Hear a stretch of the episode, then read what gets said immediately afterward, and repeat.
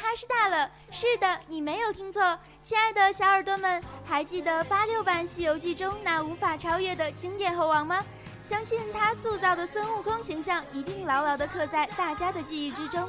这个火眼金睛的美猴王，驾着筋斗云，拿着金箍棒，翻个跟头就有十万八千里的绝技，令我们钦佩不已。而这位艺高胆大的孙悟空的扮演者，就是六小龄童。出生于张氏猴戏世家，从小随父学艺的他，练就了一身好本领。一九七六年六月，在上海高中毕业后，考入浙江省昆剧团艺校，专攻武生。他在电视剧《西游记》中扮演孙悟空，该剧在美国、日本、德国、法国及东南亚各国播出后，受到广泛好评。六小龄童从此家喻户晓，飞升中外，更是我们九零后儿时的第一偶像。本周三，我们荣幸的请到了美猴王孙悟空的扮演者六小龄童老师。希望小耳朵们来到体育馆，圆自己童年的梦想，见我们儿时的偶像。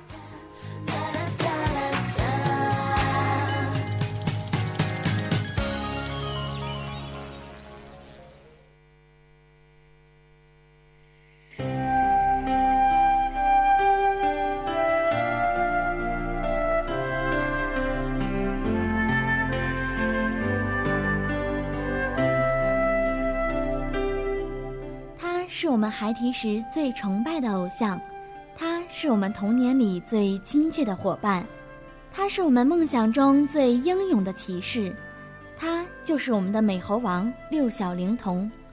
笃定的是窝心的相随，感动的是此刻的相伴。豆蔻青葱的岁月，年少氤氲的时光，总有他陪伴着我们左右，携手年转一个又一个春秋。沙粒顺着指缝间流逝，年轮年转过四季的轮回，让我们在时间的罅隙里追溯过去，曾经那个阳光清介的年代，永远怀念您带给我们的春暖花开。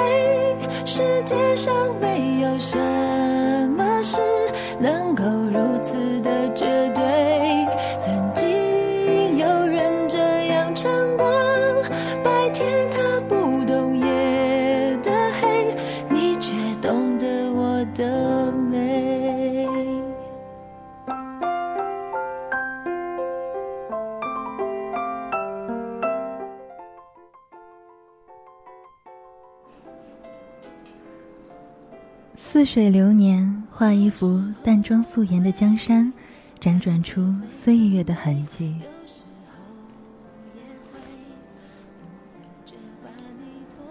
暖风和煦，写一首清雅悠扬的诗赋，诵读那遗忘的相思。书韵纷飞，舞一回绚烂夺目的霓裳，吹散了离人的愁绪。少年华发。唱一出行云流水的花旦，追逐着飞驰的韶光。素心间，墨痕淡，弦声远，琴丝长。让我们相约微凉的黄昏，静看在文字里轻展欢颜的时光，倾听用真挚书写的文采飞扬。亲爱的听众朋友们，下午好！现在你收听到的是调频七十六点二兆赫，哈尔滨师范大学广播电台，这里是您的老朋友文采飞扬，我是雨薇，我是莫奇，直播间里还有编辑清寒，监制江海威，陪您一起度过。会存在。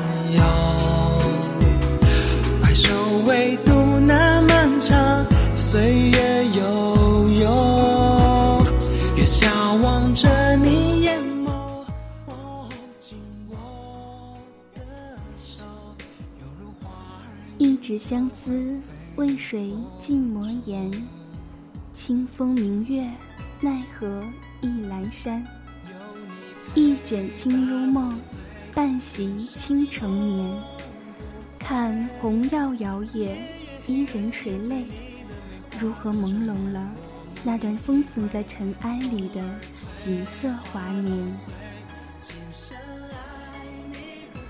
风暖日高，鸟声碎，花影重。你站在上阳宫的殿门口，静默地凝望着华丽宏伟的高墙。你只要一扭头，便可以掠过高高的宫墙，看到华清宫的祥和景象。你只要静下心，便可以听到飘过来的欢声笑语。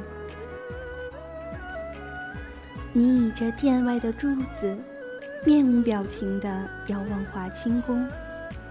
你看到他情深意重地看着杨玉环，不悲不怨，不怒不妒。你只是倍感寒凉与绝望。这宫闱困住了你，你先是失去了自由，然后失去了人生。最后，你失去的是那份寄予厚望的爱情。你慢慢相信一个道理：越是爱，越是失去。你终于失去了，到最后，甚至失无所失。你是江东最有名的女子，才貌双全，已不足以形容你的天资与绝色。你自幼聪颖，五岁能读书，七岁会作文，九岁可诵解《诗经》，十四岁善吟诗作赋，自比才女谢道韫，曾作萧兰、梨园、梅花等七赋。远近传播，名声大振，为福建第一女诗人。你十五岁那年第一次遇见他，你还记得那天下起了小雨，你带着丫鬟去揽月楼唱诗，一时贪性忘记了归家时间，偏巧你未带伞，只好和丫鬟待在揽月楼。等着雨停，你并不知晓，当今圣上就在此处。你吟诗作对，正是欢喜。仗着天资聪慧与后天的努力，揽月楼中竟无人能对上你的诗。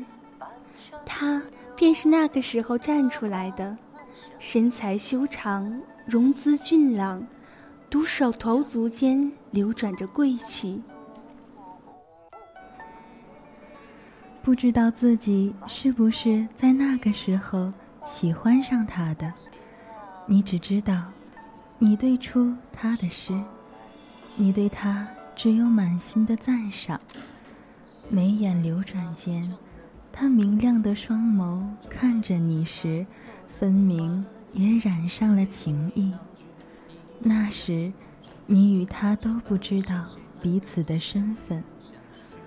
后来的日子里，你们相约在揽月楼，吟诗诵词。时间过得快，他终于要离开了。你问他，可还会再来？他笑答：明年会来娶她。你红了脸颊，看着他离去，他清瘦的背影，在你眼里。莫名的欢喜。浪骑竹马来的戏，他还穿着那件花影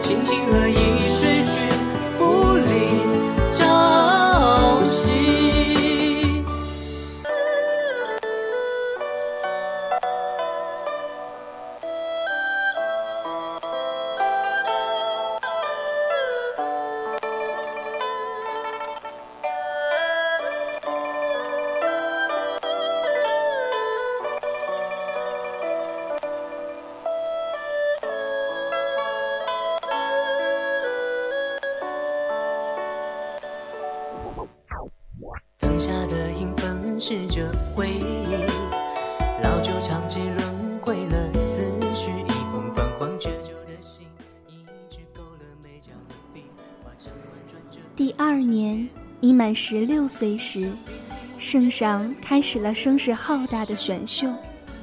你要等他，你与父亲大吵一架，最后还是拗不过，心如死灰的登上了那重重宫闱。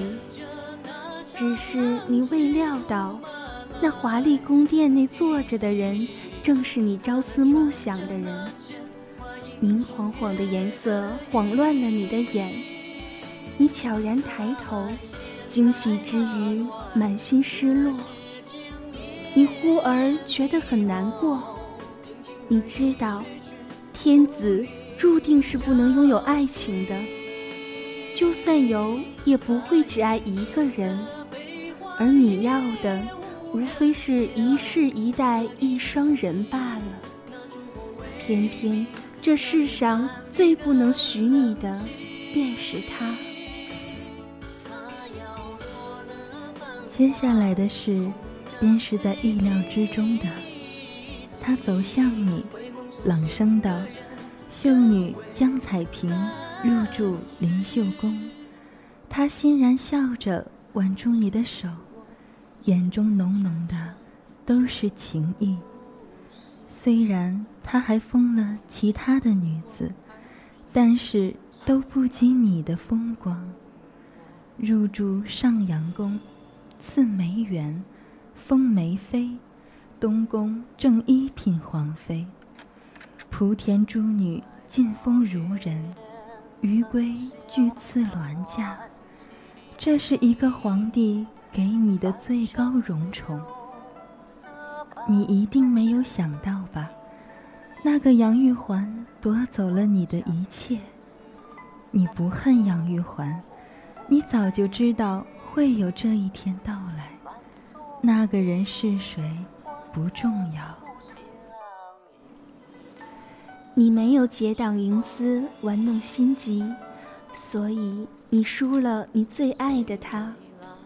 杨美人妒你美貌，她很怕玄宗会把心思分出一半放在你的身上。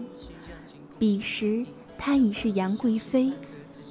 你很久没有见到玄宗了，你知道，是杨玉环用尽招数缠着他。你没有想到。曾经万分宠你的玄宗，竟然被杨玉环挑唆的将你贬进冷宫。你终于如他所愿，住进了上阳东宫。说到底，你输的是心计。在这污浊的后宫中，你太过清高，太过洁净，所以不能长久的生存下去。你坐在铜镜面前，看着自己清丽的容颜，不能明白，这张脸并没有衰老的痕迹，为什么他就不爱了呢？其实，他也是想念你的。那日与大臣在雪中赏梅，便是想起你了，但碍于杨贵妃之故，派人。给你送去一壶珍珠座上，不负召见。你心灰意冷，回赠一首诗：柳叶双眉久不描，残妆或泪乌红绡。长门近日无梳洗，何必珍珠为寂寥？你被他伤透了心，再也不肯挽回了。千般迂回，万般思念，你最终还是放弃了。后来，安史之乱便打响了。安禄山兵陷长安，唐玄宗带着杨贵妃逃走了。你不肯逃走，留在了上阳宫。那些兵只不过是抢走了所有值钱的东西。上阳宫毕竟是冷宫，那些兵只扫了一眼便都走了。等到战乱平息，长安收复后。唐玄宗再次回到宫中，已经看不到你仙鸟的身影。有的人说你死了，有的人说你隐居了，还有的人说你被敌军拐走了。你没有离开，你选择了死亡。你在皇宫生活了大半生。你终于要离开这困住你的地方，你从未料想会有离开的一天，你感到莫名的庆幸。时至今日，那曾经的一腔柔情，都已被他的负心消磨殆尽，你离开的毅然决然。你一定不知道，在你离开的时间里，唐玄宗下诏，知道你下落的人，官加二级，钱赏百万。但是后来，他还是在温泉池畔梅树下掘到了你的尸体。你没有想到吧？他竟哭得那般伤心，亲自撰文吊祭，以妃子的礼仪葬了你。此封浦口宫，春秋二季。你听见他说，是他负了你。你听见他说，来世你们要重新开始。你听见他说，他最爱的还是你。他说了好多好多，你怔怔的看着他的眼泪。心眼酸涩。佛说，蝴蝶是不许留恋前尘的，否则死无葬身之地。你很想做一只蝴蝶，浅色翅膀，湖水般的眼睛，不会得到爱，不会有伤害，不会因为留恋着爱的人。而郁郁寡欢。你飞过高山，飞过沧海，只为了见你爱的人最后一面。你曾飞过他身边的，你停在他的肩膀上，风吹干你的泪。你如愿以偿，用生命让他的回忆里。永远记得一个叫江彩萍的女子。闭上眼，倔强。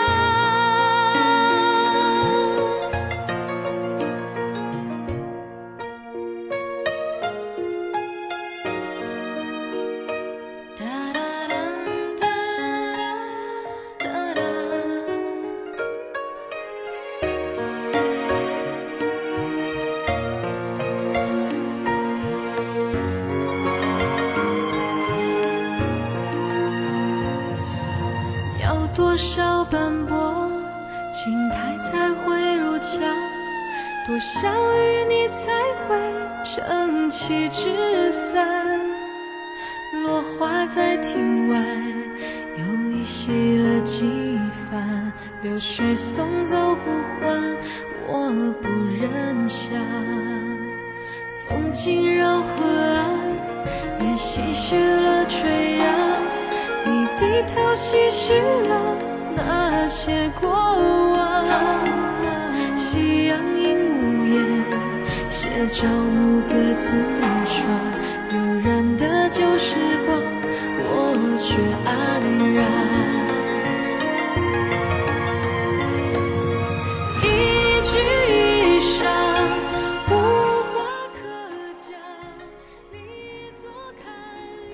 剪一段烛光，看桂影斑驳了桃花扇，铺一张宣纸，学墨客氤氲着那诗篇。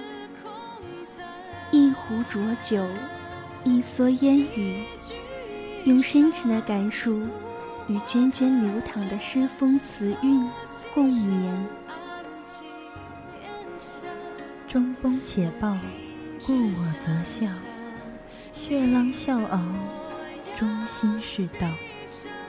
中风且埋，慧然肯来。莫往莫来，悠悠我思。中风且意，不日有意。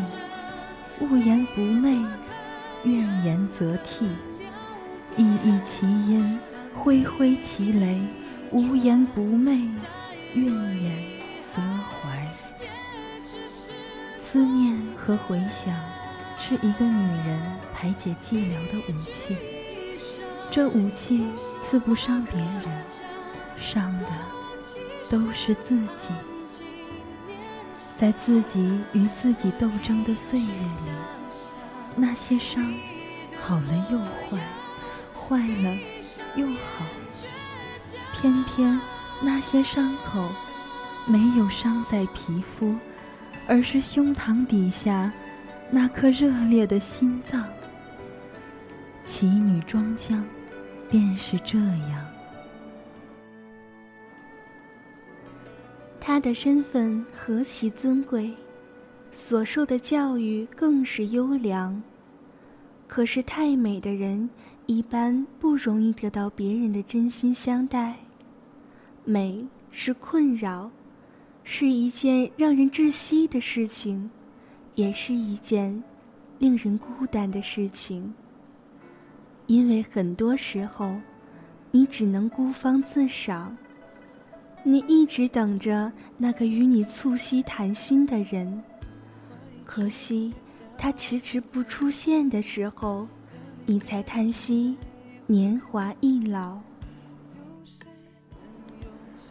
那时候，女孩子的年纪一到十几岁，便会被催促着出嫁。像她这样的公主，命运已经被绑在了政治婚姻上。挣脱不得。魏国要与齐国联姻了，她要嫁的那个人是魏庄公。婚礼再风光，也总会过去。然而，等待庄姜的，不是魏庄公的热烈感情，而是冷落。他低头看着自己的装扮。是衣服的颜色太艳丽了吗？还是妆太浓？他猜来猜去，也不知道魏庄公冷落他的原因是什么。其实后来他才知道，男女之间的欢爱，本来就没有太多的理由，也没有那么多的原因等着他去猜测。如若两人相爱。那只是一种互相的吸引。遗憾的是，这种深深的吸引，他这一辈子都没有尝到。他的人生如果可以比作一朵花，那么一定是淡而无味的花。在出嫁之前，出淤泥而不染的生长着。长到可以采摘的时候，被摘下，放入漂亮的花瓶里。一生一世，就这么摆着。来的人看见它了，静静地欣赏它的美，然后离开。只有它和寂寞作伴，枯萎、凋谢，须臾一生。只你其实我不会。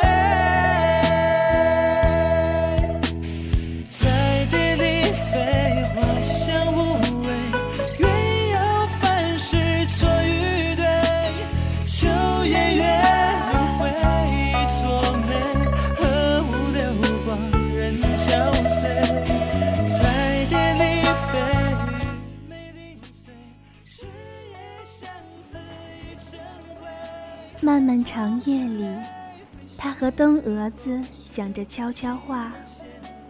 他看着成群的蛾子，竟然比他还要吃。明明知道前方有火，却不顾一切地撞过去。如果说飞蛾扑火是因为前面有光，那么它的光呢？也许如那灿灿流星，早就落地为陨了。最磨练人意志的时刻，总能给人不同寻常的灵气。燕燕于飞，插翅其羽；之子于归，远送于野。瞻望弗及，泣涕如雨。燕燕于飞。节之行之，之子于归，远于将之。瞻望弗及，伫立以泣。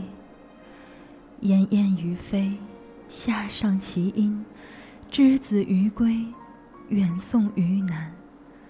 瞻望弗及，实劳我心。终是任之，其心色渊。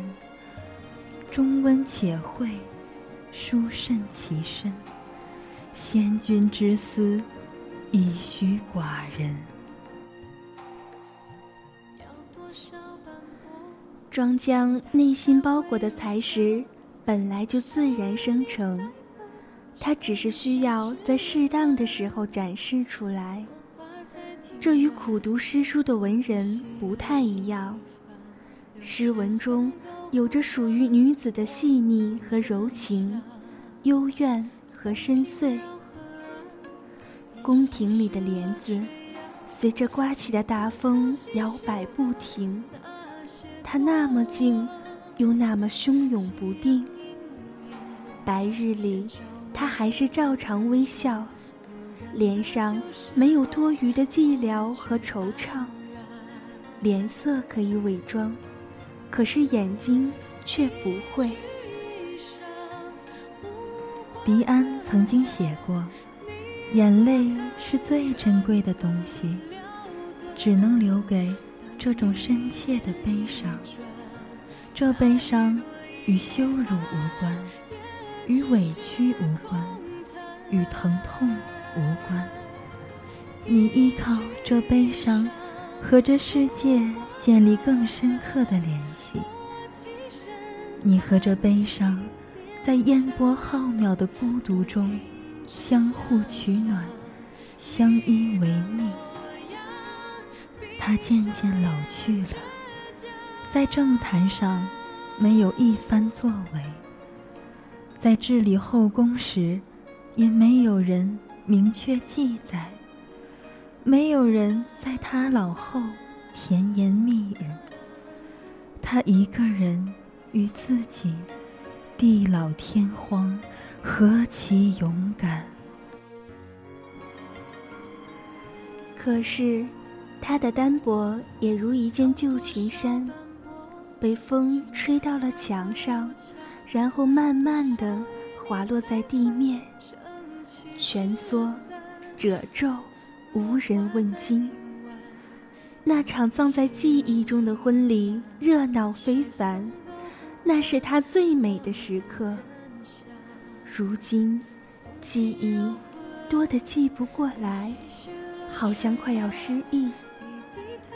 他在夜里听见后宫寂静无声，草丛树木间偶尔咳出了几声蝉鸣。匆匆撕了年华，只是当时已惘然。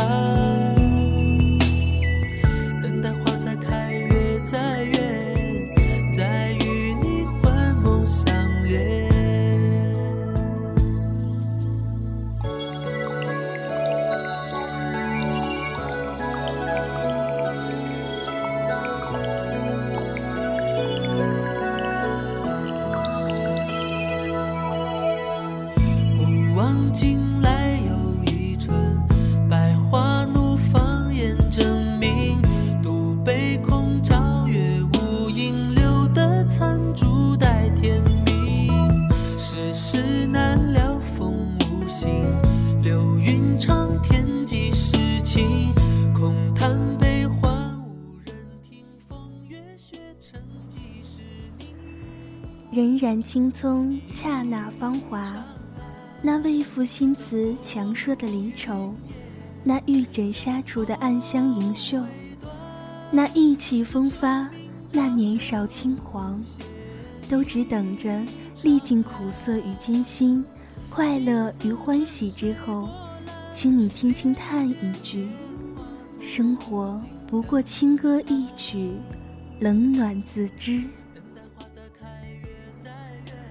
我喜欢这个季节的风，轻轻拂过，带着熟悉的过往的气息，在耳边打了个卷，不经意撩拨了缱绻清亮的碎发。缓缓闭上双眸，我细细体会这突然袭来的阵阵秋凉，一时恍惚迷离。竟分不清是前尘渺渺，还是现实悠悠。耳边仿若有谁在呢喃软语，似曾相识。犹是那旧年里吹过的柔风，它在我耳畔徘徊，细数过去的天真懵懂，轻叹惋惜的。年少妄言。曾经，我们身边环绕着欢乐，我们跋山涉水，不知何谓辛劳，只因那漫山遍野的鲜花嫩草，只因那水中游弋的活泼小鱼，只因那芳香四溢、甜美可口的野果。那时的世界是欢乐一个人独占的海洋。举目四望，到处都是欢乐扑腾乱窜的身影。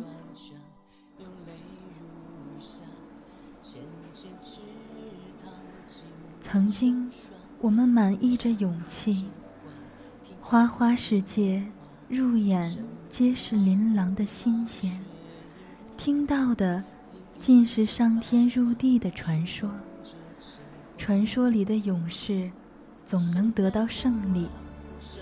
我们努力追逐着那些闪耀的东西，并坚信有一天，我们也将站在高处，俯视苍生。那时的勇气，有着万夫莫敌的气势。那时的勇气，支撑着我们一路披荆斩棘。那时的勇气，还不认识那个叫怯懦的小孩。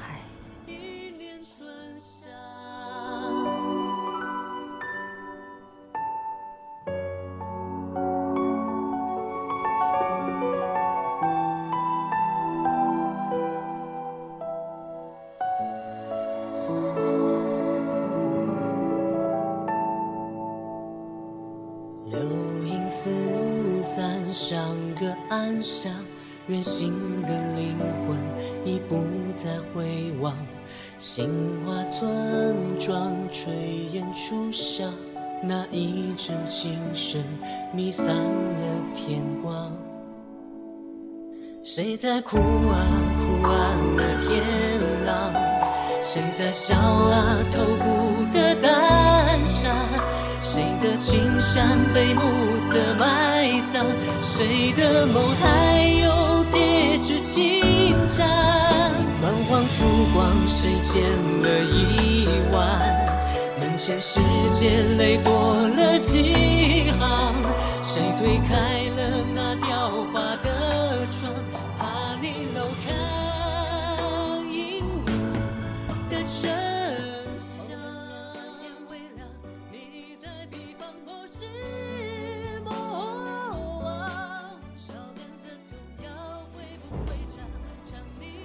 曾经，我们相信，朋友总是越早越好，越久越纯。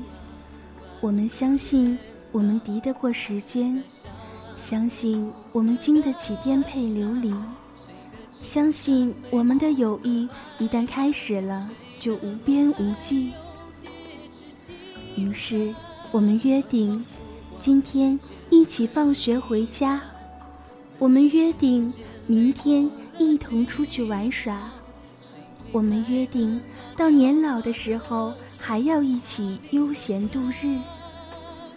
那时的相信是那么真挚，那时的相信以为永远不过如一个月、一个四季，亦或更久的三秋那般简单。那时的相信还不曾真的遇见流年。我侧耳倾听，全然欢喜的我，勇往直前的我，率直傻气的我，那般的天真模样历历在目。谁想，一晃竟已是今年。我摩挲着双手，想留住点什么，止不住的荒凉，却早已顺着指尖。蔓延至心底。如今，欢乐与悲伤成了朋友。那片欢乐的海洋里，总能看见悲伤晃荡的影子。他已是这里的常客。快乐不复纯粹，时而伴着哀叹。如今，勇气的路上总跟随着一个怯懦。怯懦最爱与勇气对着干，所有的决定都取决于两方的力量之争。而勇气早已失去当年一夫当关的霸气。如今，曾相约的挚友，就未曾相聚了。你有你剪不断的忧愁。我有我脱不开的挣扎，回想上一次的相见，也只是匆匆。我们依然相信友谊长存，却终是在流年的颠簸里四散八方。我的朋友啊，唯愿天涯海角各自安好。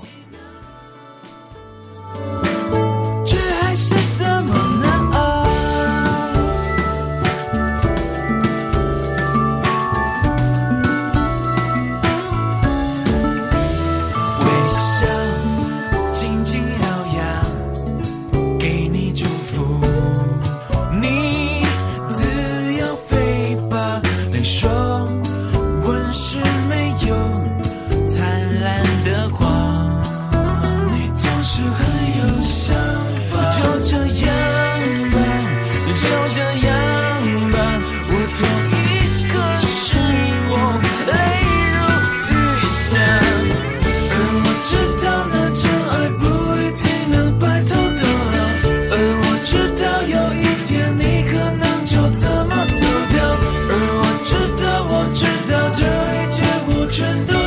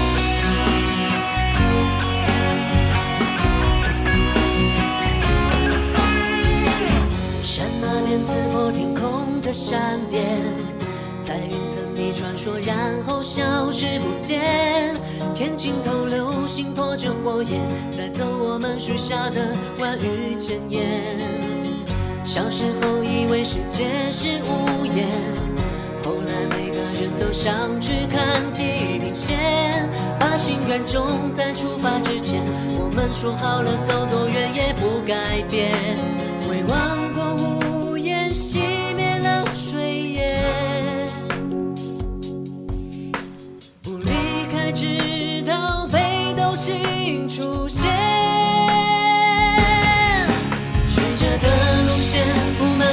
你的起点。挥别之后，我们各自向那边。抬头能看到多少温柔星光。黑暗中有多少沉默实现？记得别忘记，读到哭泣的诗篇，曾梦见的日光温暖的庭院，写的第一首歌唱过一千遍，路过的花园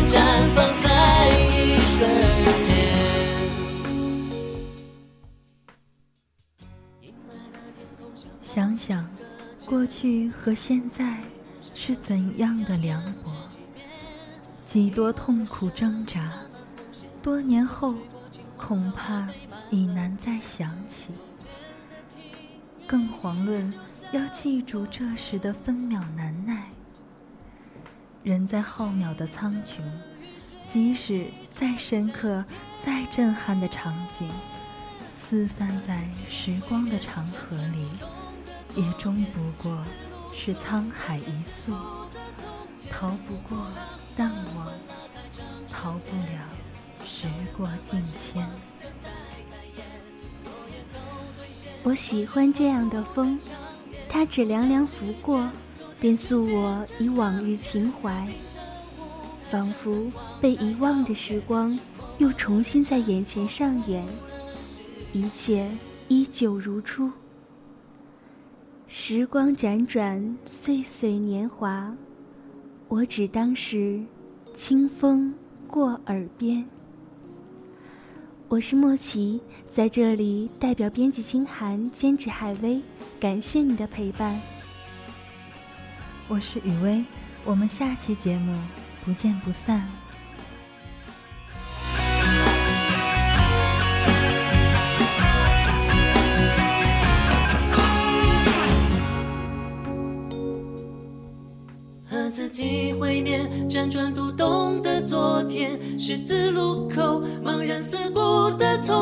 幕布它缓缓拉开掌声连绵多少人满怀期望等待开演诺言都兑现万人欢呼。